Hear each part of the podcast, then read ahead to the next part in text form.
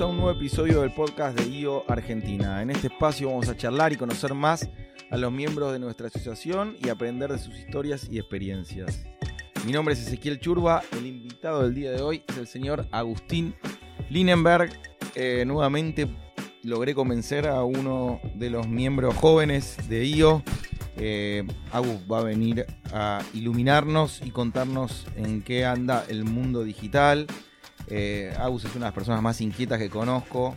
Es parte del equipo de Learning de IO. Está, no sé cómo hace con su día, pero siempre está presente, tirando ideas, ayudando. Yo creo que es una pata fundamental de todo lo, bueno que viene pasando en IO en este último año al menos. Eh, es un gran referente en todo el sector digital. Yo veo cómo lo respetan todos los demás miembros. Y estoy seguro que va a ser historia dentro y fuera de IO. Eh, vamos a charlar y tratar de entender un poco lo que ellos hacen, que es bastante complicado y ajeno para muchos de, los, de nosotros, pero que es súper interesante y que si no lo empezamos a entender y a aplicar a nuestras empresas, nos vamos a quedar afuera. Eh, a mí personalmente, de hecho, Agus viene ayudándome y me asesoró un par de veces. Eh, y nada, eso, tiene una genialidad y un, y un tacto impresionante. Y así que muy contento de poder charlar con él y que haya aceptado venir después de tantas veces que le insistí. Bienvenido, Agus. Gracias, ese. Buenas noches, creo. Va por la hora que estamos. Este, gracias por la invitación. Gracias por decir que soy ansioso e inquieto. Este, y sí, logré, logré venir por fin. Este, era hora. Sí, sí, sí. No sé por qué me. Yo pensé que cuando. Que me iba a costar menos los miembros jóvenes y más a los miembros más grandes. Y es al revés. los jóvenes no sé, pero hay una agenda ahí. El otro día hablé con un miembro que no me decía el nombre. Le digo, che, ¿cuándo venís? Y me dice por favor, ¿puedes arreglar con mi secretaria? Y le dije, bueno, está, no pasa nada, deja, ah, cuando puedas me avisas, pero digo, sí, no, no, es tan fácil ordenar las agendas de, de pero, pero bueno, sí, remarcaba eso, me gusta la, predisposición que tenés y la confianza en, ordenar y en, en, ayudar en IO, que claramente todos, hoy como está la Argentina y como está el mundo, tenemos, estamos preocupados por nuestros trabajos y por nuestras empresas eh, pero está buenísimo si podemos dedicarle tiempo y esfuerzo a, mejorar, porque IO tiene, un, tiene un, nivel exponencial para crecer. Totalmente, te doy la derecha 100%. Eh, somos 70 miembros. El otro día vino un Ezequiel acá, uno de los... 53. 53. bueno, el otro día vino Ezequiel, que es, que es un miembro, hace un año entró o hace menos, y él eh, es parte de una Asociación de, de, Emprendedores, AEA se llama. ASEA. ASEA, y son 23.000. Es enorme, sí, sí. 23.000 miembros. Si somos 53, eh, bueno, nada, claramente por el nivel de facturación exigida y por, por, proceso, yo creo que, deberíamos crecer y, sería sano también para la... Totalmente. Bueno, un poco es la idea, salir debajo de la piedra y que nos conozcan un poco más. Pero estamos, estamos en eso. Ahí estamos, asume en breve Pablo Potente. Se está armando el nuevo board. Em, sí, señor. Parecería que yo voy a ir con a compartir un chair con Juan. Integration. Sí, por ahí, Integration con, con Juan Cabanelas. Así que nada, yo se lo dije a, Nacho, se lo había dicho también desde el primer día. Siempre estoy para ayudar y me encanta y me encanta el trabajo en equipo que hay en IO, porque, por ejemplo, esto chiquito, el podcast, de que lo empecé, nos pudimos complementar, ustedes me ayudaron con la organización, con la información, hablando con Gabo, que es el productor, para, para subir los episodios. Entonces, nada, hay, hay un cierto grupo que quiere empujar y que quiere ayudar. 100%, sí. Y, Qué bueno, es un poco lo que genera ahí, o esas ganas de devolver algo que no sabes muy bien qué es, pero tenés ganas de ayudar y colaborar. Y el secreto que yo se los cuento a cada uno de los que me, me agradece y me hablan del podcast y qué bueno lo que haces, y le digo, parece mentira, pero cada cosita que vos le das a IO vuelve por 10. E, es, de alguna manera es como un, secreto a voces, pero digo, si realmente podés ayudar y podés... Me dijeron varios de los, de los miembros que vinieron a, acá a este sillón a charlar, que fueron al GLC o que fueron parte de Board y que decían, ok, yo entendía que le estaba dando algo ahí y regalando mi tiempo y trabajando gratis y me encontré en Canadá en un GLC diciendo no puedo creer lo que me está dando la gente que estoy conociendo, no sé, Nacho Carcavalo contaba el curso de él en, en, en, Berkeley o en lo que sea, no sé, cada uno con, con, sus cursos y digo, es, es eso, es dar y recibir muchísimo. Totalmente. Vamos a, empezar un poco por, por tu formación y, y contame un poco, ¿vos nacés en, en Rosario? No, yo acá de Buenos Aires, literalmente. Capital Federal. Capital Federal, creo que el primer barrio donde viví de chico era Villa Crespo. Nos fuimos mudando un poco de Villa Crespo, creo que estuvimos por Belgrano y más o menos por ahí, pero sí, salí de abajo un adoquín, soy súper porteño. Bien. Em, mi formación, a ver, vengo de una familia bastante tradicional de médicos, básicamente. ¿Ambos, tu padre y madre médicos? Padre y madre médicos. Tu padre cardiólogo. Mi hijo cardiólogo barra auditor, o sea, dedicado más a la parte de dirección y, manejo de equipos y de procesos. Y mi vieja también clínica, pero orientada, después tuvo como alguna epifanía en su vida y se orientó a la parte alternativa de medicina. Por lo cual tengo un papá súper científico y estricto desde ese lado y una mamá que está ahí con un, pie y un pie. Y, a mí se me dio por estudiar diseño gráfico. Eh, no tengo muy clara la manera en que llegué a diseño Sí me pasó de que me gustaban las computadoras, me gustaba desarmar cosas, me gustaba armar cosas. ¿A qué escuela fuiste? Fui a un colegio llamado mm, Instituto Laux, que tiene bachiller eh, perito mercantil, y en tercer año me cambié al bachiller informático que se abrió la mañana del turno, lo cual estuvo buenísimo porque no me llevaba bien con la parte de, números. Este, y sí, la verdad es que no me llevaba para nada bien, hasta me cronometraban el tiempo para hacer los ejercicios contables. Pero sí te llevas bien con las computadoras y se abrió ahí una ventana y dijiste, bueno, sí. este es el futuro, tengo que entender lo que está pasando acá. La verdad es que tuve suerte este, que mis viejos desde chico, creo que cuando tenía ya, no sé si 8 o 10 años, me regalaron la primera computadora. La primera noche que me la regalaron, la desarmé toda. Mi viejo se despertó a la mañana y casi me mata. Eh, y la volví a armar, no sé cómo. Y después hubo mucha frustración de que se rompían cosas y me frustraba no saber cómo arreglarlas, así que aprendí como a los bifes a arreglarlo. Me gustaba Cambiar plaquetas, ponerle memoria, todo eso. Me gustaba eso. Todo eso pre-Mac. Todo eso sí, súper. Después vino Steve Jobs y dijo: Acá nadie mete ninguna mano. Totalmente, sí, sí. Súper, súper eh, Windows, Microsoft, todo. Y mm, me gustaba hacer, yo era, a ver, me gustaba dibujar, me gustaba la computadora, me gustaba esquiar. Literalmente estaba entre ser instructor de esquí, tipo irme para un lado de nada que ver, meterme en algo de informática, pero había demasiado de numérico y no me quería meter ahí. Estamos hablando de tus 17 años. Sí, eh, ya venía haciendo tonterías, digo, con, con herramientas de diseño por mi cuenta, pero no, no tenía muy claro que estudiar. Y en ese momento este, lo que era mi novia de cuando yo era, era chico, me, iba, me dice, che, yo voy a estudiar diseño. Y yo le digo, ¿qué es diseño? Y ahí me contó que existía diseño gráfico. Fui a una de estas ferias que se hacen en la rural de carreras. Me dieron material todo y estaba la, la ORT que, que tenía una tecnicatura y que me parecía interesante y me metí ahí a estudiar una tecnicatura en diseño gráfico. Que sí, random básicamente. Y después de ahí lo que me pasó fue que salí después de esos tres años.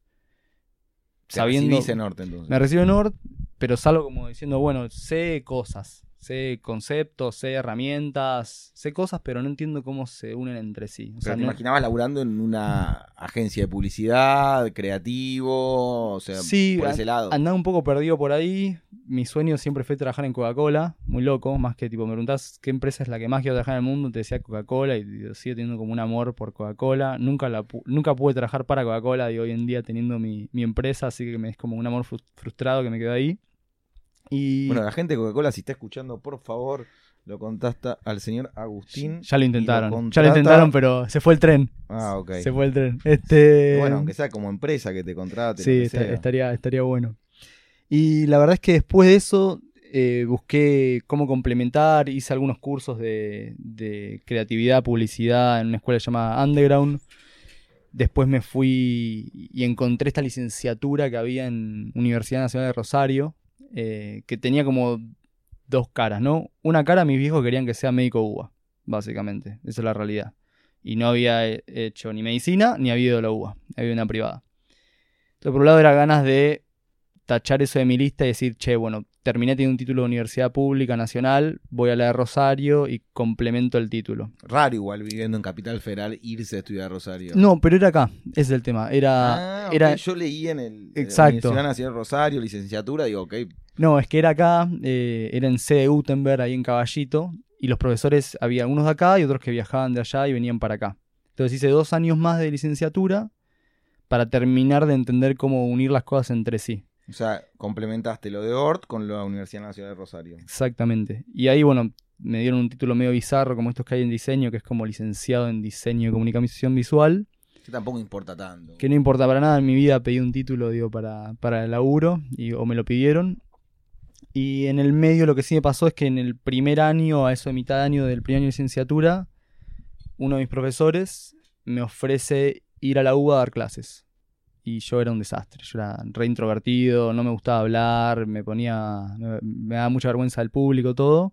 Y dije, bueno, ya fue, vamos a salir de la zona de confort mil por ciento, vamos a dar clases. Y estuve casi cinco años en la UBA, empecé como lo que se llama ayudante de segunda, este que tenés por ahí menos protagonismo, menos como control de los grupos, y fui pasando hasta ayudante de primera, hasta manejar eh, mi, mi propia comisión, todo.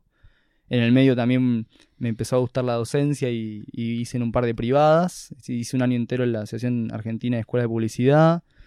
Hice ¿Cómo, era? No, no, no, no dijiste cuál era la carrera que... eh, diseño gráfico en la UBA. Por eso, ¿Y cuál era la materia que vos dabas? dábamos diseño gráfico 1 en la cátedra Wolkowitz. Eh, y fue una súper experiencia. La verdad es que aprendí infinito, como que terminó de cerrar todo en ese lugar. O sea, lo De mismo alguna- que hablábamos antes, digo, mientras vos dabas, de alguna manera aprendías. Mil por ciento. Es que te nutrís todo el tiempo constantemente de lo que la gente está haciendo y te mantenés actualizado de lo que está pasando. Y aparte, cuando tenés que estar del otro lado y tenés que explicar lo que te explicaron, la manera en que tenés que buscar para hacerlo cambia totalmente.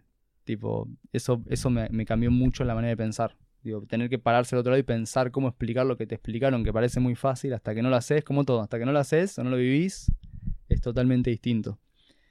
Y en el medio de toda esta cuestión, eh, me pasó que cuando era pibe también tenía, no sé, no sé si 15, 14 años por ahí, conocí a lo que hoy sigue siendo uno de mis socios, a mi primer socio. Y en un momento, como todo, cuando uno es pibe se quiere llevar el mundo por delante, dijimos... ¿Cómo se llama? Roberto. Roberto González, nombre más genérico del mundo, Juan García. este fue tipo la clásica, ¿no? Te crees que te puede llevar el mundo puesto cuando sos pibe. Y fue, che, creemos que podemos hacer mejores sitios web que empresas que cobran por eso. Empresas que mirábamos de afuera como que decían, estos son los grandes, estos son lo- los mejores players que hacen esto en el mercado. Y empezamos literalmente así a los, no sé, yo tenía 16, 17 años, a hacer sitios web para amigos de amigos. Eh, ni teniendo la idea ni cómo se cobraban, ni, ni todas esas partes formales del proceso, era tipo hacerlo por una cuestión de ver si podíamos y si nos salía como queríamos hacerlo. Y aclaremos que era otro momento del...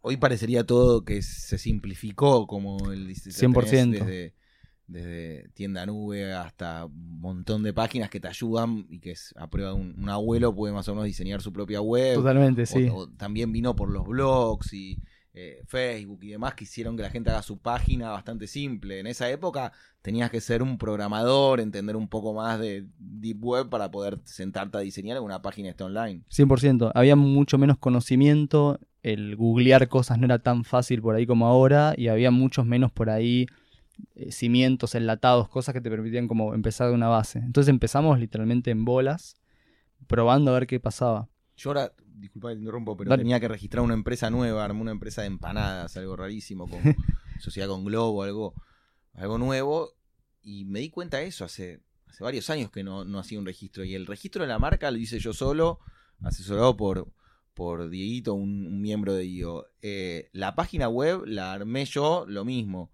Entré y hice el registro de la página. Como que un montón de pasos que antes eran complicados y burocráticos, hoy están más democratizados y, y más baratos. No tenés que estar pagando 100%. el- el- los, los costos que te, que te cobran por, por tres clics, que en ese, digo, que hay una manera de hacerlo mucho más profesional, pero antes no existía la posibilidad. Totalmente. Bueno, y ese punto que tocas es por ahí un, un punto sensible en, en lo que fue mi historia laboral. Yo la verdad es que me obligaron a hacer una pasantía en la secundaria, que la hice en la facultad veterinaria don- de pasante Data Entry, que fue, nada, tenés que hacer esto para poder eh, aprobar. Y creo que ayudé a mi vieja de secretaria un par de veces, pero no tengo experiencia laboral formal, siempre hice la mía. Y lo que nos pasó cuando empezamos a hacer estos sitios, después que se convirtieron por ahí más sitios que eran aplicaciones online y después en aplicaciones móviles, es que se nos fue control. O sea, una persona recomendó a otra y otra recomendó a otra y se empezó a hacer una bola de nieve. Y en un momento cuando nos dimos cuenta, éramos él laburando de su casa, yo laburando de mi casa, en pijama, los dos recién. pues, yo laburaba todo al revés del día, o sea, a mí me gustaba laburar de noche o estudiar de noche y durante el día dormir. Mi vieja gritándome, llamándome a comer, que no entendían qué estaba haciendo yo, porque a veces eran clientes de afuera y yo hablando en inglés y que pensaba que estaba volviendo con la compu. Y de repente empezamos a sumar como compañeros, amigos, que los contratamos de manera part-time o los contratamos por horas para que nos den una mano. Y en un momento se nos fue las manos y ya teníamos como armado como una mini empresa, voy a poner muchas comillas, manejando un montón de cuestiones que eran más tipo, bueno, hay que conseguir nuevos, nuevas ventas, hay que administrar esto, los procesos, hay que delegarlo, hay que cumplir con este diseño, hay que cumplir con este desarrollo. Y no sabíamos cómo, cómo, cómo pararlo, como que estábamos metidos ahí y, y no veíamos otra cosa que eso, no, no podíamos mirar para el costado. Y lo que nos pasó fue esto que decís vos, era tan por ahí eh, genérica la calidad de lo que hacíamos, dejó de ser el objetivo primero, eso de, che, me quiero comer el mundo porque puedo hacer las cosas mejor, el mejor dejó de existir, o sea, éramos una fábrica de hacer chorizos literalmente. Que mirando para atrás no está mal porque uno es pendejo y quiere probar todo y es una caja de arena donde quiere probar y estirar los límites, pero no llenaba más.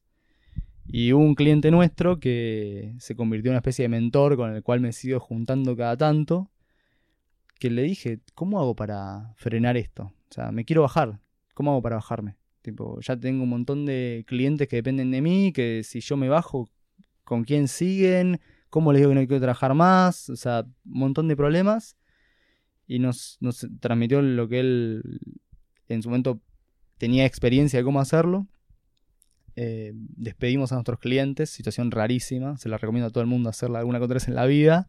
Obviamente súper prolijo, los ayudamos a encontrar tu proveedor, a buscar la manera, mejor manera de transicionar. Me comí un par de puteadas en el medio, otros con sentimientos encontrados.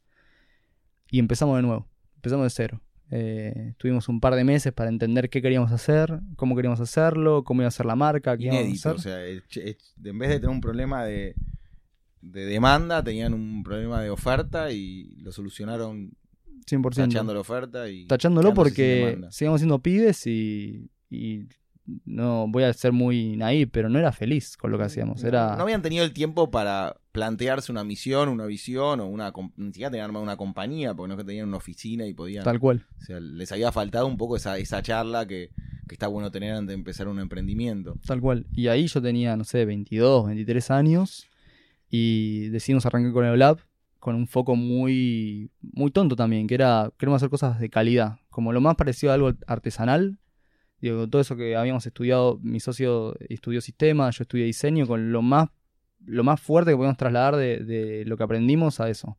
No todo lo que uno enseñó en la facultad, que pensar el concepto, el lenguaje gráfico y encontrar las cosas para que sean únicas, entre comillas, meterle eso. Y arrancamos de cero. Se sumó ahí mi tercer socio. Yo quiero llegar a Sí, Aerolab, dale, pero, dale. pero antes me gustaría pasar por, por, por algunos puntos que te salteaste. de- Dale. eh, yo leí un poco en, en tu LinkedIn, eh, London Bus- Business School, Massachusetts Institute of Technology, MIT, eh, en el IAE, Coursera. ¿Qué, Bien. qué pasó con toda esta información? Bien. O Eh, me confundí, imprimí otro currículum. no, no, eso, bueno, un poco es as- bastante reciente. Eh, lo que sí hice por ahí en mi educación es lo que te decía el curso este de, de creatividad, entre comillas, que fue un verano entero, tres meses en la escuela de Underground.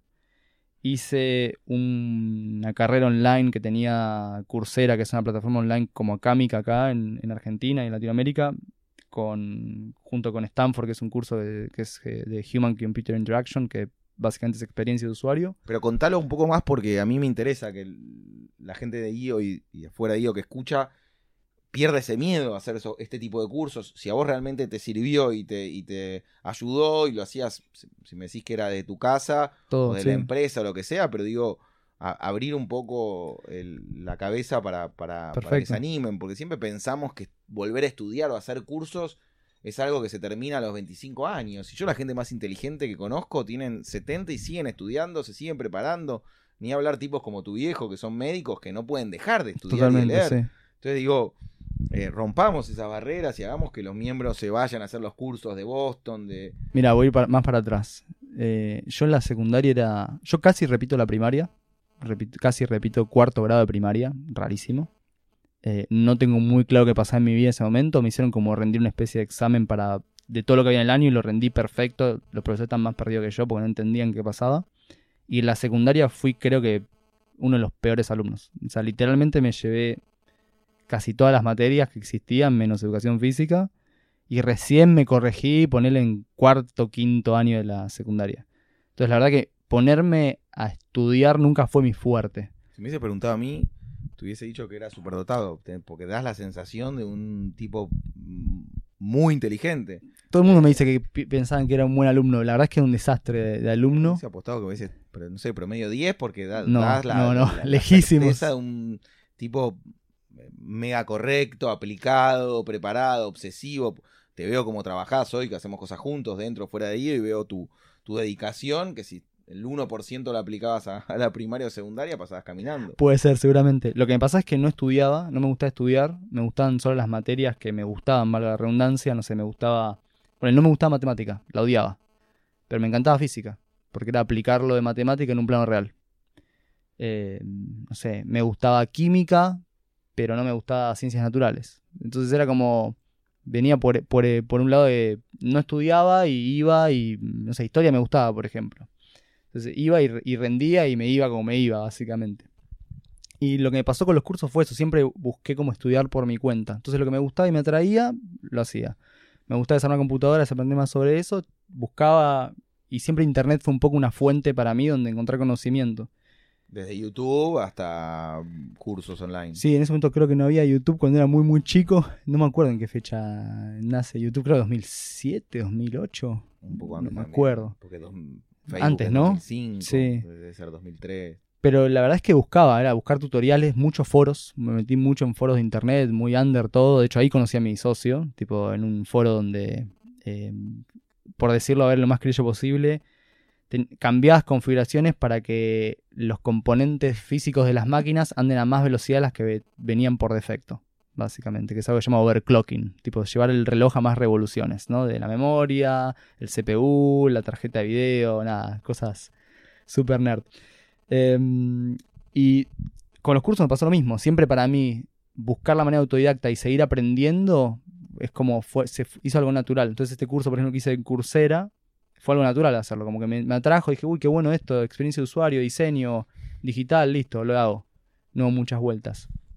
Lo que sí decías vos al final, por ahí este curso de Londres de mm, medio de, de finanzas y crecimiento, el EMP que lo estoy haciendo, como decías antes, Nacho ya lo terminó, yo voy- voy- este año tengo el segundo año. MIT. Eh, claro, que se, da, eh, se hace en la casa de MIT, o lo que es em, Ese sí llegaste por, por el IO. de IAE. Sí, el de IAE lo hice porque, porque me lo recomendó uno de miembros de IO, que me junté con él, que había sido cliente nuestro, me junté un día a almorzar, porque ¿Quién? el, el Mati Botball no sabía cómo estábamos haciendo nosotros para generar contenido en, en los, en los posts de blog, le gustaba mucho lo que hacíamos y le dije, che, ¿querés almorzar? Te cuento lo que hacemos. Y le conté todo.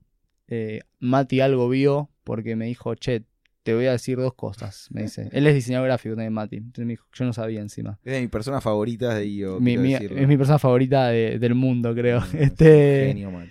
y Mati me dice, uno, tenés que hacerte el curso del IAE. Me dice, porque todo lo que aprendiste de empresa, por lo que me contás vos, es dándote la cabeza contra la pared. Le dije, ok, te lo tomo. Y dos, tenés que entrar en IO. Y ahí me vendió IO y me, me mandó. Y la verdad que, nada, estoy eternamente agradecido por esas dos cosas, que las seguí al pie de letra. Hice el curso del IAE, me metí en IO.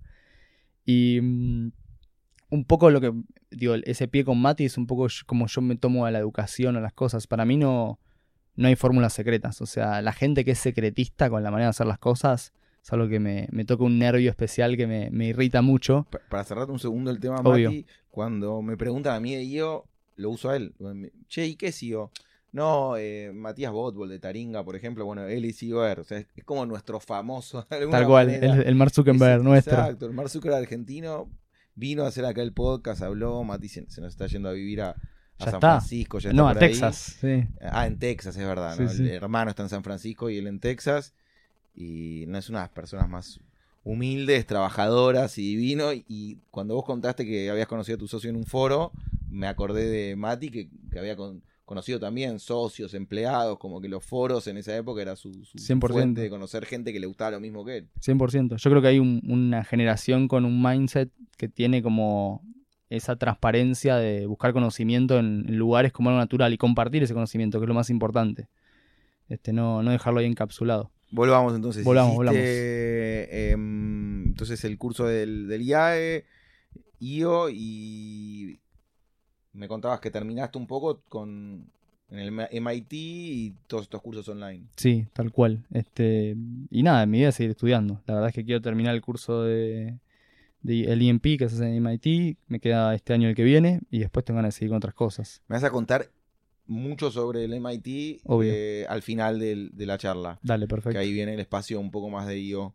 Pero bueno, terminamos un poco con tu formación entonces y una mezcla de, de diseñador con una parte más de ingeniero, un poco de nerd, un poco de, de- de- de curioso. Eh, entiendo que mezclaste un poco todas estas actitudes y tuviste la visión de que el negocio y que, y que el mundo iba para, para, para lo que es Internet y para los negocios online, ¿no? Sí, a ver, la verdad es que nunca me, me llevé muy bien con el papel y con la parte gráfica, digo, del diseño gráfico. La parte gráfica siempre para mí fue un poco fuerte. Pues yo lo cortaría en diseño. Pero bueno, las universidades acá tradicionales son un poco más lentas en ese ritmo. Y siempre vi al diseño como una- un método para resolver problemas, más que como una disciplina solamente. Entonces lo que me pasó con eso fue lo que me gustaba de lo digital era que vos podías medir las cosas, podías en- tener un feedback inmediato de lo que estabas haciendo. Vos cuando era mi sueño de pibe, yo veía los carteles de Alugones y decía, ¿cómo me gustaría que el día de mañana yo pueda diseñar un cartel de publicidad este en Alugones? Hoy en día lo pienso ni loco, tipo, no, no, ni loco, qué sueño choto que tenía.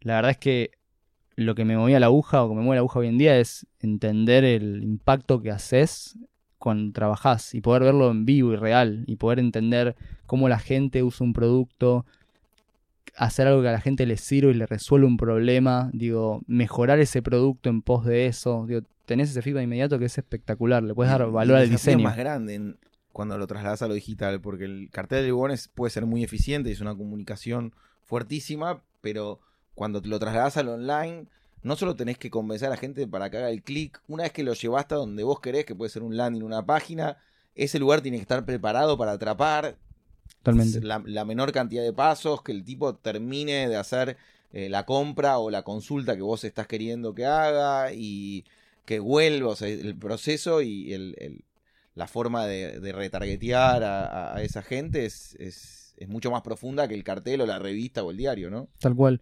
Bueno, un poco algunos puntos de lo que tocas, como yo te contaba cuando empezamos y dimos receta aero, al principio dijimos, bueno, queremos hacer cosas muy lindas, voy a ser muy bruto en, el- en la explicación.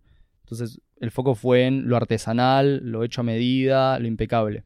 Pero no páginas web, o sea, dijeron, Era más productos digitales, o sea, más aplicaciones web si se quiere. o sea, acaban de echar a todos los clientes de páginas web Totalmente. y empezaron a tomar qué tipo de clientes. Empezó a tomar más clientes que eran startups por ahí locales, que tenían ya una aceleración, que tenían fundadores que entendían o manejaban el mismo idioma y que tenían esas ganas de moverse con productos distintos. Un ejemplo. Y en su momento trabajamos mucho, por ejemplo, para lo que era empresas de, incubadas por una aceleradora como Guaira o NextTP, desde Tiart, eh, Shopear, Educatina. Uno de nuestros primeros clientes fue Lemon Wallet, eh, justo estábamos hablando del podcast de, de Wences Casares. Y ahí hacíamos más que nada la parte de productos, ¿no? La billetera digital para la gente de Lemon o el e-commerce para Shopear con las 300 millones de vistas, era como una especie de Pinterest, era, era Sí. Shopear. O Educatina, una plataforma de contenido online de secundaria, ¿no? O sea, esta gente venía a sentarse con ustedes y contarles el proyecto, la idea, cómo querían, y ustedes los iban a asesorar para perfeccionar la web, hacer la Sí, menor cantidad de pasos. Ahí no la- tanto, ahí ¿Cuál, era, cuál era- era el, ahí la- éramos- el beneficio que... Ahí todavía mo- éramos choferes de mouse, como digo a veces. Mm. Eh, nos venían a buscar porque hacíamos cosas lindas, literalmente, que se veían bien y parecían que eran fáciles de usar. Y con el tiempo fue cambiando esa ecuación. Con el tiempo empezamos a sumar como cuestiones de movernos más ágil, ser más rápido en el laburo, entonces no tardar mil años en hacer algo que obviamente un proceso artesanal de hacer las cosas con detalle lleva mucho tiempo. Y nos fuimos corriendo de ahí, ¿no? Dejamos de ser la empresa a la cual venían a buscar, la empresa, éramos un par de gatos locos, ¿no? Al principio, que venían a buscar para hacer algo, sino con los que te venís a sentar para ver qué querés lograr y ahí nosotros pensar en conjunto cuál es la mejor manera o qué es lo mejor que se puede hacer para lograr ese objetivo. Que es un lugar más, más, más desafiante de donde estamos parados hoy en día, ¿no? Y eligiendo trabajos. O sea, si no les gustaba un proyecto, ustedes directamente no lo hacían. Totalmente. Hoy seguimos teniendo la misma filosofía. Hoy, hoy elegimos clientes. Tenemos hasta una matriz donde todos los meses tenemos unas burbujas que ponderan varias cosas.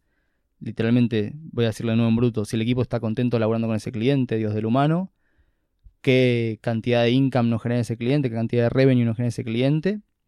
Y también, digo, otros indicadores que nos permiten como poner una especie de burbuja y entender si está arriba una línea o no, hacia la derecha o hacia la izquierda, y si está bueno trabajar con ese cliente actual o no. Si no, despiden, siguen despidiendo clientes. Seguimos dejando de trabajar con clientes, sí. Increíble. Lo, lo bueno es que nunca tenemos un cierre agresivo con un cliente. Al contrario, como somos una empresa que entra y sale todo el tiempo porque no, no nos gusta mantenimiento, no nos gustan todas las cosas que son por ahí, tener esas cuentas interminables solamente por una cuestión de, de facturación. Entramos, hacemos lo que tenemos que hacer, les enseñamos y desaparecemos. Y si nos llaman por otra cosa, volvemos a entrar en acción. Entonces, como que tenemos esa posibilidad de ir cerrando las cosas. No es que decimos a la mitad, chao, suerte. Como te ayudamos a cerrar eso y nos fuimos. Y entonces, eh, estamos hablando de Aerolab 2014 ahora, 2012 empezaron con 2012 lo que empezamos de nuevo, la, sí. la web, 2014 colapsa un poco el sistema y, y resetean. No, no, antes, 2012 ya reseteamos y empezamos con Aero, eso era antes. El, Ah, el- ok, Aero es entonces post, yo entendí que ya, ya, ya funcionaba con las páginas web del No, no, no, reseteamos marca, reseteamos filosofía, O sea, todo. Aero nace ya con, con- con la idea de tener un, un em- un emprendimiento, entendían eh, qué querían hacer y qué no, esta selección de clientes, 100%. y, arma- y ahí sí alquilaron una oficina y armaron un equipo, anotaron una empresa, empezaron a hacer las cosas un poquito más formales. Exacto, ahí registramos la marca, levantamos la SRL, armamos, nada, conseguimos un poco de plata nuestra, de ahorros de, de la empresa anterior para, para poner una primera oficina en un buen ambiente, comprar un par de muebles, digo, na- nada, nada muy fuerte. Pero nacimos sanos de nuevo, digamos. Esa fue un poco la idea. Bien, y empiezan este emprendimiento eh, que ya lleva no sé, casi ocho años en, en- en el mercado. Sí. ¿Y cómo fue evolucionando? ¿Cómo fue creciendo? ¿Cómo se transformó en lo que es hoy? Bueno, al principio, eh, si tengo que hacer como la historia a nivel general, como te decía, al principio hacíamos cosas lindas. Después eh, incorporamos las capacidades de hacer las cosas fáciles de usar, cosas buenas para los usuarios que consumían los productos que hacíamos para terceros y ágiles, de manera muy rápida. Después incorporamos la parte de sentarnos con, con nuestros clientes en la mesa desde antes del proyecto. Entonces, en vez de esperar que ellos vengan y nos digan hay que hacer esto, sentarnos a ver qué querés lograr, qué querés hacer y ayudarlos más en esa etapa inicial. Y lo último que sumamos fue esto de medir lo que hacemos. Entonces, hoy en día nosotros corremos el foco de la discusión hacia, hacia cuestiones más objetivas y medibles y no hacia subjetividades. Hoy en día nos basamos en resultados digo, y no, no en tanto si se ve lindo, se ve feo, si te gusta, no te gusta, si te mueve las tripas o no, sino más de ese lado, como si una especie de, de consultores es una palabra fuerte, pero es como un poco acompañar en ese proceso ¿no? de, de estrategia de, de- de productos digitales. ¿Cuál es el, el- todos esos años el proyecto que más orgulloso estás que hayan hecho y decís, Uf, la verdad que esto no representa, si querés saber qué es Aerolab, por favor metete y mirá este proyecto? es que es, Algo que hayas hecho decís, es muy difícil. refleja un poco el alma de la empresa. Es muy difícil, pero mm, hay un par de cosas que, que estuvieron buenísimas. Y cada vez que digo, uh, listo, este fue el sueño del pibe, como que digo, no quiero, hay otro sueño más atrás.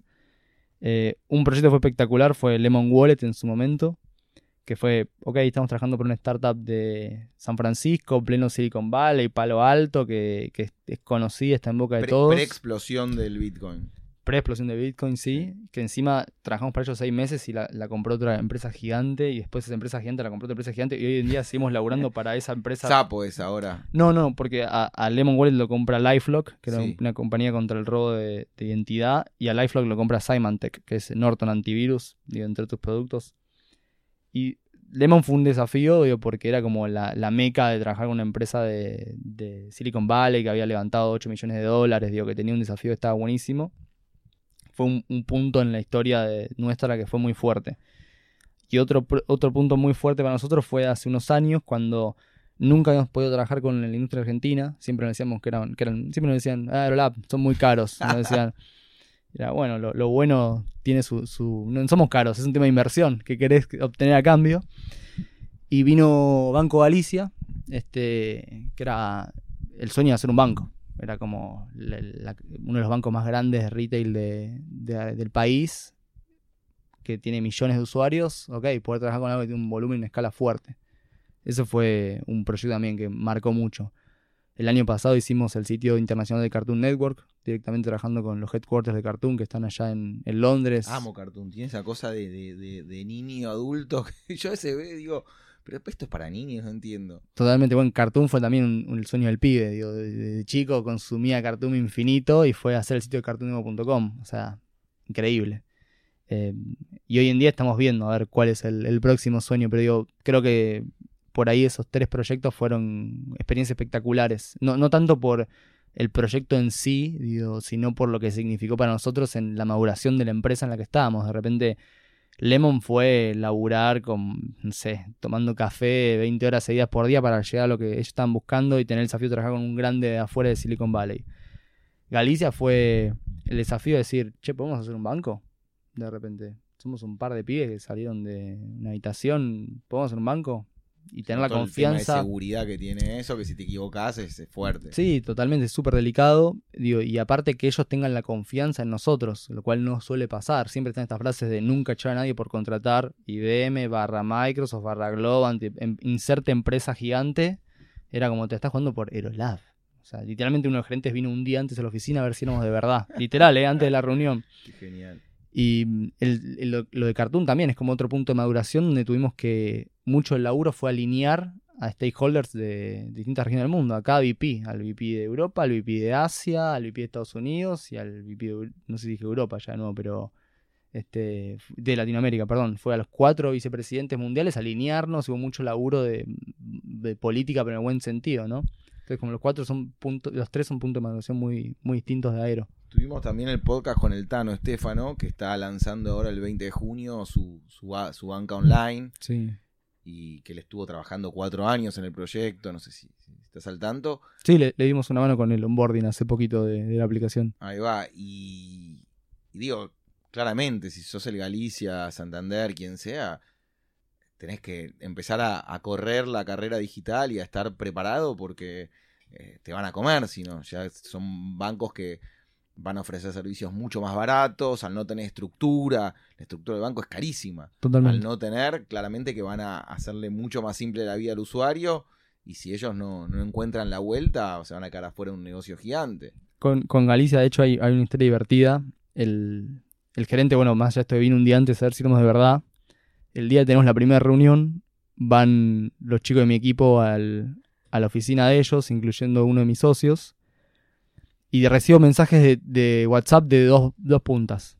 Por un lado, de los chicos diciendo, che, no nos dejan entrar. Tipo, nos dicen que estamos en Bermuda, que no podemos venir en Bermuda. Literal, ¿eh? Mi socio está todo tatuado con la manga, todo el brazo tatuado, todo. Y pensaban que éramos los sobrinos de alguien del banco. Entonces, no entendían muy bien qué hacíamos ahí.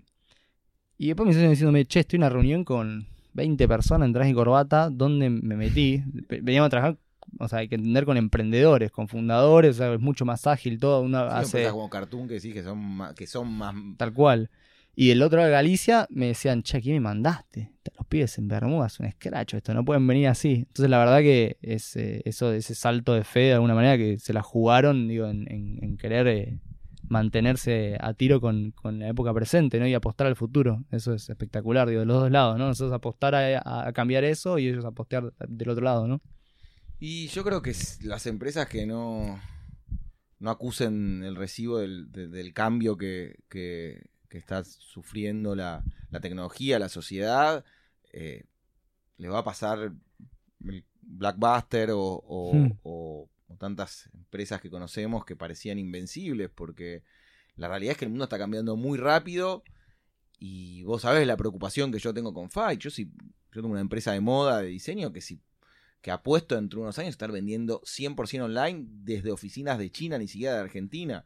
O sea, no pisar, vender en todo el mundo sin pisar otro continente que no sea Asia y trabajando 100% online. Eh, esa es mi, mi, visión para mi empresa, que si me la preguntabas hace unos años, era tener tiendas en todo el mundo y depósitos y warehouse. Y hoy en día, con la facilidad que tenés el dropshipping y todo lo que hace Juan Martité y demás, que podés hacer toda la pauta, es, hay que entender este cambio, que va a ser fuerte, porque van a empezar a cerrar más shoppings, van a cerrar, van a cambiar el modo de las empresas, como afecta a mi industria de la moda vengo a estar en Japón donde los restaurantes no tienen mozos, donde la mm. gente pide a, la cocina con una aplicación o con un. Me, pasó en los aeropuertos de Estados Unidos que ahora pedís con el iPad, con la tablet, el desayuno, por ejemplo. sí Por eso, entonces eh, va a haber un cambio muy grande, pero negarlo ya no se puede negar, porque las nuevas generaciones, yo a vos te veo eh, como, como una persona muy metida, pero después cuando hablas con, ves un nene de 10 años hoy, su, su visión del mundo que solo se conecta con la música con Spotify, solo se conecta con la televisión por Netflix, tiene bloqueado todos los ads en, internet y tienen otro tipo de, comunicación. Tienen otro tipo. entender su usuario cómo va a ser en un futuro porque no le llegas con publicidad tampoco. 100%. A mí algo que me volvió a la cabeza es que los chicos van a una velocidad, son un avión supersónico. Hace un año me volvió a la cabeza cómo los chicos usan ahora Instagram. Los que recién arrancan con Instagram, que mienten la edad para entrar me llamaba mucha atención que entraba y veía que tenían 6, 9 fotos en el perfil. Nada más. Nunca tienen más de 9 fotos. Súper curadas, perfectas, elegidas las fotos exactas. Y me metí a averiguar y a hablar con chicos a ver, tipo, ¿por qué tenés 9 fotos? Y de alguna manera, digo, ellos usan Instagram como una especie de carta de presentación.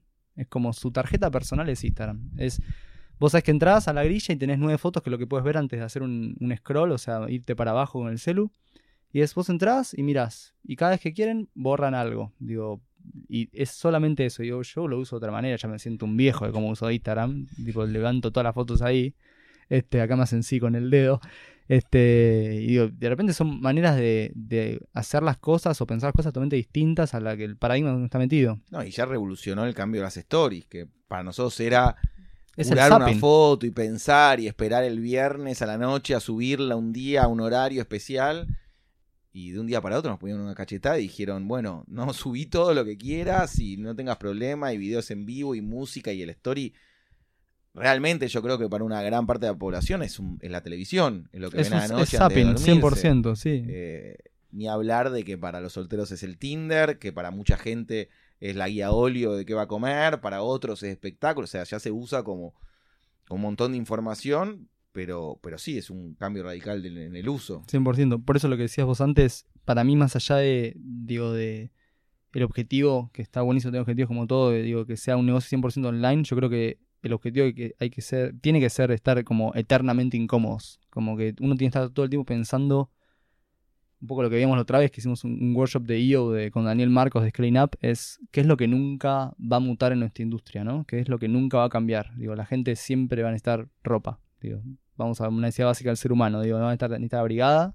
Mm. Después le ponemos todos los layers que quieras arriba, ¿no? Que la ropa sea accesible económicamente, digo, que, tenga tendencia, todo, pero que no va a cambiar, la gente necesita ropa. Bueno, ok, ¿cómo me adapto a eso? Digo, ¿de qué manera? Ya no es más tener un montón de locales, es vender online ahora, bueno, después no tengo ni idea. Digo.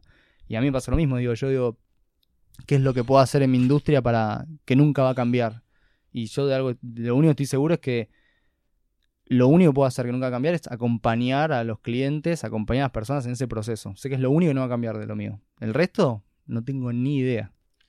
No, y, ustedes se nota que siempre están adelantados y que entienden y se adaptan más rápido a los cambios de tendencia. Entonces, un poco eso es lo importante. Acá veía también eh, Product Design de, en Google. Sí. ¿Cómo funciona eso? Bien, eh, Google tiene un programa que se llama Google eh, empezó como Google Developer Experts porque eran solo desarrolladores y después lo abrieron a eh, Product Design y a Marketing. Google tiene como este programa donde te refiere otro experto. Son poquitos en el mundo, creo que somos menos de mil. Donde tenés un proceso de varias entrevistas. Primero tenés entrevistas con algún par que está en lo mismo. Son como cuatro entrevistas. Hangouts son. Son Hangouts. Eh, y la última sí es con, con gente de Google ¿En Argentina o No, de no, viajar? directamente con, lo- con gente de allá de Google San Francisco. Tu- ¿Tuviste que viajar? No, no, todo por Hangouts, como Ah, decís ok, vos. perfecto. Y una vez que pasas ese proceso de validación, pasas a estar en la red como de mentores de Google. Que más allá que tenga la marca Google por atrás, es lo que hace Google a cambio de la comunidad, ¿no? Hace hackathons, hace ver- eventos para la comunidad y te pone en una posición donde vos puedes ayudar a otras personas y mentorearlas. Así, por ejemplo, yo me sumo porque es un bichito que tengo ahí picando de volver a enseñar, de toda esa parte de mentorear, de educación que me encanta, entonces me sumé justamente por eso. A cambio Google te da, te lleva donde vos quieras, vos ap- puedes aplicar, yo tengo un grupo donde todo el tiempo, todos los días piden mentores para cualquier parte del mundo, si yo quisiera aplicar creo que podría ir viajando gratis con ellos pagándomelo, pero no lo hago porque tengo ya bastante con, con el laburo, intento hacerlo cuando es acá en, en Argentina. O también me invitan todos los años a la conferencia de Google allá en San Francisco, Google I.O., todo pago también. Digo que tampoco voy porque los tiempos, pero es una manera de que de uno dé y que te devuelvan. Está buenísimo, es una, una buena red para, para eso, para darle a la comunidad. Yo creo que Google generó un cambio tan grande en la manera de hacer publicidad porque eh, antes era muy difícil pensar en hacer pauta, en ir a una agencia, en intermediarios, pero digo, hasta de llegar a un diario, una revista o cualquier medio. Y cuando descubrimos como empresarios que Google te dejaba poner tu tarjeta de crédito y tocar unos botones y armar una campaña que apuntaba a nosotros, al, al- al- emprendedor, al empresario de, de clase media que estaba creciendo crecer, que estaba queriendo crecer, perdón, era, fue un milagro, fue como en- entender ot- otra, yo lo llamo democratización también, como que, está bien, vos tenés tu publicidad en Tinel y Canal 13, todo lo que vos quieras, pero yo puedo hacer publicidad y lo puedo hacer por mi Totalmente. cuenta. Creo, creo que gran parte de la digitaliza- digitalización de todo es que le dio la oportunidad a cualquier persona para soñar en grande. Digo, hoy en día necesitas más ingenio que otra cosa. Digo, hoy en día no necesitas tener como la superestructura o la super inversión para lograr levantar una empresa, un emprendimiento, hacer algo. Digo, le da todo ese alcance, ¿no? Tener todo al alcance Sí, de la mano. algo cambió un poco, me parece, en los últimos años, que al principio tanto Google como Facebook, Instagram, eh, valoraban la creatividad y te, y te podían hacer viral o que vos crezcas con un esfuerzo. Y hace unos años ya, si vos no pautás, te ponen abajo del, del colchón de alguna manera, ¿no? Sí, O sea, totalmente. para aparecer, después, eh, claramente, mientras mejor sea tu aviso, tu ad, más se va a ver. Pero si no pones plata, tu información va a ser totalmente transparente. 100%. Sí. Que me parece justo, pero digo, fue, fue el cambio que vivimos nosotros, de una época donde eh, podías hacer viral un aviso solo porque tenías un celebrity o porque, porque estaba bueno lo que estabas comunicando. ¿Y cómo crees que van a ser, haciendo un poco de futurología, cómo crees que van a ser los cambios en los próximos años? ¿Cómo eh, va a haber un... un- Qué palabra fuerte, futurología. y bueno, Sí, sí, la escucho mucho. Información que vos tenés con, con- con tu relación con Google y, y- Mira, a ver, eh, un poco lo que te decía antes. Para mí, cada vez tenés más oferta en el mercado, cada vez tenés más demanda en el mercado, cada vez hay más profesionales que saben más. Digo, el acceso a la información. A- mí me costaba muchísimo conseguir diseñadores o desarrolladores cuando empezamos la empresa. Y ahora no es un tema que es difícil conseguirlos. Ahora es un tema más de, bueno, que sea el correcto fit para la cultura que uno tiene, ¿no? Pero ya hay mucho más. Creo que para donde va el mercado, y voy a hablar puntualmente de habilidades, es a tener como esta mirada mucho más abierta, no ser eh, un experto en una sola cosa, ¿no? Sino, si uno sabe de tecnología, también saber de negocios y saber de personas, sobre todo, ¿no? Esas habilidades blandas, y lo mismo en diseño, ¿no? No, no tener como silos de sé solo hacer esta cosa y listo, estar como dispuesto a adaptarse. No tengo mucha idea para dónde ir todo. Sé que de una manera hoy en día, un- y creo que siempre lo creí, una, una idea por sí sola no vale nada. Yo estoy cansado de que vengan clientes o potenciales clientes que me digan, uy, te tengo que contar esta idea, firmame este contrato de confidencialidad. Literalmente me ha caído gente con papeles a una reunión a tomar un café con un contrato de confidencialidad por- y hasta que no lo firmaban no podían contar la idea, era como, qué estupidez esto. O sea, o sea, flaco, ¿qué te pensás que me da vuelta y, y hacerlo? O sea, no tiene sentido. O sea, creo que hoy en día todas las empresas como, no sé, Instagram implementan las stories porque Snapchat no les quiso vender. Entonces dicen, no me querés vender, la hago. Y es un tema más de ejecución, no de la idea. Y hoy en día Instagram le copió la funcionalidad a Snapchat y es un monstruo con las stories. Hoy no te imaginas Instagram sin esa funcionalidad, por ejemplo. de hecho, fue el momento donde estaba a punto. Una de las razones que la gente usaba eh, Snapchat era por las stories, porque desaparecían los mensajes, por todo lo que fue implementando Instagram con el Totalmente. Y hoy en día creo que las ideas, digo, nunca valen nada. Vale cómo las ejecutás y cómo las llevas adelante. Entonces, eso también, digo, tenerlo en cuenta, ¿no? Digo, que es un tema de meterle a algo y, y darle para adelante.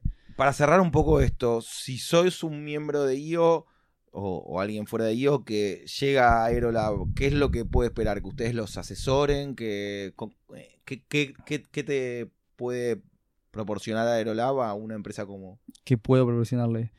La verdad es que todos los, o sea, los clientes que trabajan nosotros tienen alguna necesidad. Quieren o vender más o subirse a un tren que no saben muy bien cómo subirse o mejorar la experiencia de un producto que tienen entonces a mí, ¿cómo, cómo podemos ayudarlos? Es entendiendo qué les duele, ¿no? Entendiendo qué quieren lograr, bajar eso a algo tangible, alinearlos, alinear a la empresa y después haciendo lo que fuera, ¿no? Si es un producto nuevo, un banco nuevo, un, flujo de compra para sacar pasajes, eh, no sé, digo, vender online y antes no vendían online, procesos de lo que son estrategia digital y digo, la, la parte de producción, ¿no? De hacer efectivamente eso y medirlo. Miembros, ya saben, si necesitan asesoría, los recomiendo. Eh, lo dije al principio de la charla. Agus es una persona fantástica, sus socios también son gente sensible que falta mucho en, lo que es esto. Yo vengo trabajando desde el 2007 en, publicidad online y en programación y en general eh, no tienen eh, jamás esa sensibilidad y ese criterio y esa ese entendimiento. Así que si necesitan eh, revisar su, su, plataforma y dónde están parados, que me parece que es algo esencial para el futuro, el que no lo haga hoy lo va a pagar muy caro dentro de unos años. Eh, saben que lo contactan a Agus.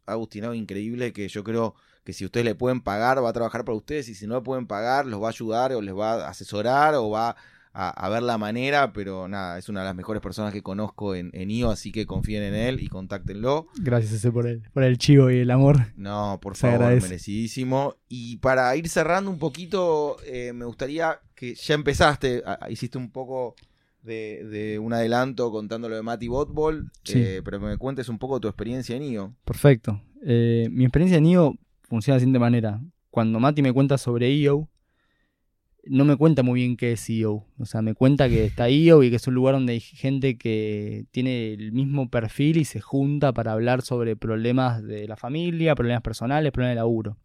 Como con pares, ¿no? Uno a veces no tiene como pimponear o, se lo pimponea un amigo que nada que ver, que labura independencia y te dice, no, ni idea que me estás hablando, men.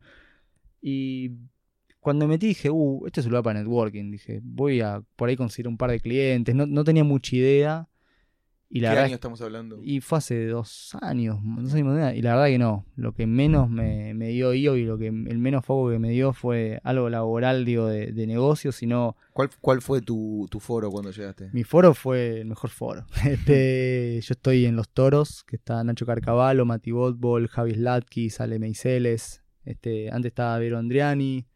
Este, ¿Cuándo se fue Vero? Y ahora, se acaba de ir. Ah, nos abandonó y nos rompió el corazón. ¿Por qué? No, porque se va de IO. No, temas personales de ella, sí se va de IO. Ah, se va de IO, perfecto. Se va de IO. No sabía, bueno, es una, primicia. Sí, no, no, somos un foro que somos muy buenos. Y la verdad es que encontré un grupo de gente humana increíble. todos los que nombraste, increíbles. Son todos increíbles personas. No, no, pará, son todos amigos míos. Son todos. son, amigos, una más. pero desde antes de, de, de, IO y gente que, que respeto, admiro y veo los, los retreats que hacen, que se fueron a Mendoza, lo que sea, y, digo, qué bien que la pasan. La, verdad es que es un grupo humano que lo que más me dolió fue cuestiones a nivel personal y cómo lidiar con ciertas situaciones en, esos planos. Digo, nunca, nunca nada de ese lado. Y Te juro, si me, me voy mañana de viaje, puedo poner la llave de mi casa en una olla y decirle a tu foro, el que quiera agarrarla de acá, que la agarre a un sorteo y el que sale se queda cuidando un mes mi casa. Porque Perfecto. Sé que voy a llegar. Con los tigres en la pileta. voy a tener más de lo que dejé porque son todos buena gente.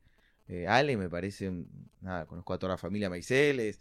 Javi vino a hacer el podcast, lo conozco a los cinco años. Son todos buenos pibes.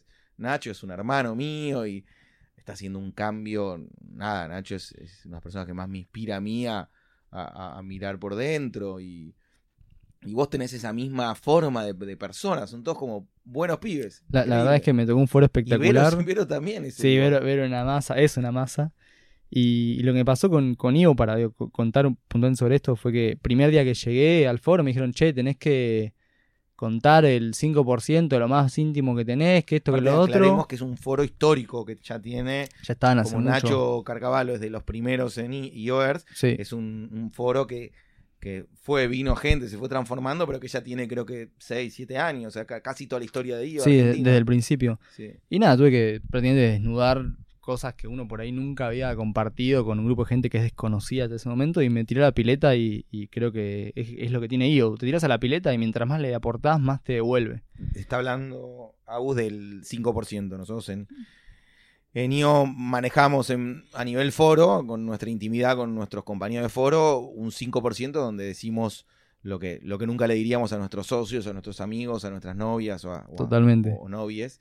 Y entonces, eh, a diferencia de otros foros que, se, que empiezan de cero, a Agus le tocó entrar en un foro ya empezado y lo que se hace la primer charla es un timeline donde contás tu historia desde que naciste hasta el día de hoy. Parecido a lo que hablamos hoy, pero con, con un poco más de, de- de- de puntualidad en los años y en los momentos. y con los picos y valles, digo, de las cosas positivas y negativas que te marcaron y te formaron un poco. Sí, y con, y con claramente con, con un poco más de confianza uno habla a, caltón, a canzón quitado y cuenta todo. Entonces, eh, nada, pero quería aclarar un poco dónde estábamos. Perfecto. Fuiste a ese foro y, y Fui te al, presentaste. fui al foro, me, me voló la cabeza lo que se generaba ahí y a partir de eso me manijé, así para decirlo en bruto, y empecé a querer ir a los cursos, eh, hice el curso de Londres, empecé el IMP en el mismo año, fue como Ambos por IO. vamos por IO. Y llegaste, eh, en ese momento era Dinu el presidente de IO.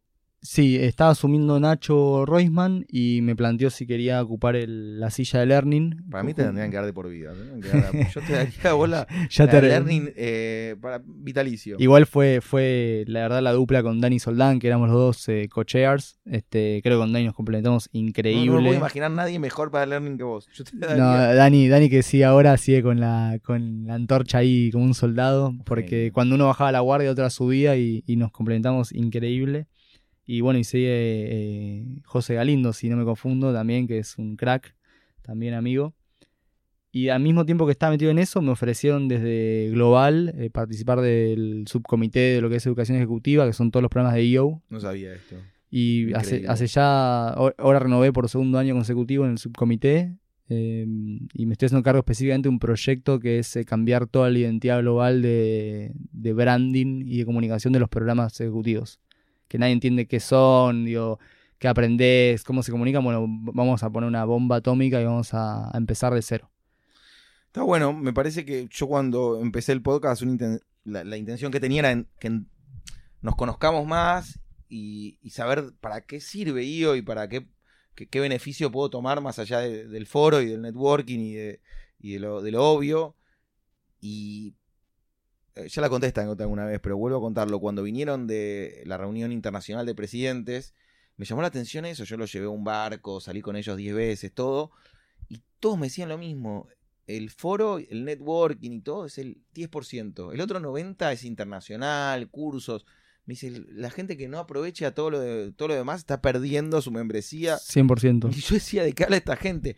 Y creo que tiene que ver con esto, de que mm, si sentamos estos 53 miembros, eh, en general sabemos muy poco lo que hay afuera de la frontera de Argentina con respecto a IO. 100%. Yo incentivo a, cualquier persona que escucha el podcast que no es de IO, que se sume a IO por lo menos averiguar qué es IO, y a los que son de IO, que planifiquen una inversión, digo, no lo vean como un costo, en un programa ejecutivo afuera. No por el programa per se, por lo que vayan a aprender a nivel contenido. Bueno, a ver, voy a hacer Wharton y voy a aprender de números. Ok, te va a servir un montón, como a muchos miembros les salvó la empresa, como a Alean Cesac, por ejemplo. Él siempre lo dice sino por la experiencia de compartir eso con otros 50, 60, 70 IOers de todo el mundo que comparten el mismo, el mismo framework, la misma manera de pensar, la misma manera de comunicarse y donde se- es como gente que sentís que conoces de antes pero que no la conoces. Es como una situación muy extraña que tenés que vivirla. Aparte yo le la, hablaba de la importancia de esto porque a Nacho cuando vino, le hice contar un poco lo que estás haciendo vos, esto de que es una semana por año, que viajás una semana, que el precio no es excesivamente caro, porque la fantasía nuestra es, me tengo que ir a MIT, no, me estás jodiendo, yo tengo 37 años, ¿qué voy a hacer en MIT con esa gente empezando de nuevo? Pero aparte nos imaginamos durmiendo en, un, en, el college eh, de, durante tres años. entonces digo, al, ser tan flexible, ojalá que le, genere esa curiosidad a un montón de miembros de querer anotarse. Totalmente, ojalá que sí. Parecería que ganamos nosotros comisión, pero sí, sí. no es Herbalife, IO, pues parece que vendemos un sistema piramidal. Nada, pero sí sabemos dentro nuestro de que, de que si lo hacen les va a, volver por 100 y, y nuestra alegría es ser egoísta, es que cuando eso suceda no vamos a estar ni presentes ni nos vamos a enterar, pero, pero igualmente nos pone felices. Eh, Aus, gracias por venir. Sé que gracias por invitar. te cuesta eh, abrirte y, sos un tipo con un perfil súper bajo y venir y dar la cara y contar un poco tu historia. Eh, lo, valoro muchísimo. Y nada, sigamos trabajando con el equipo de Learning para adelante. Gracias, querido. Gracias por invitarme.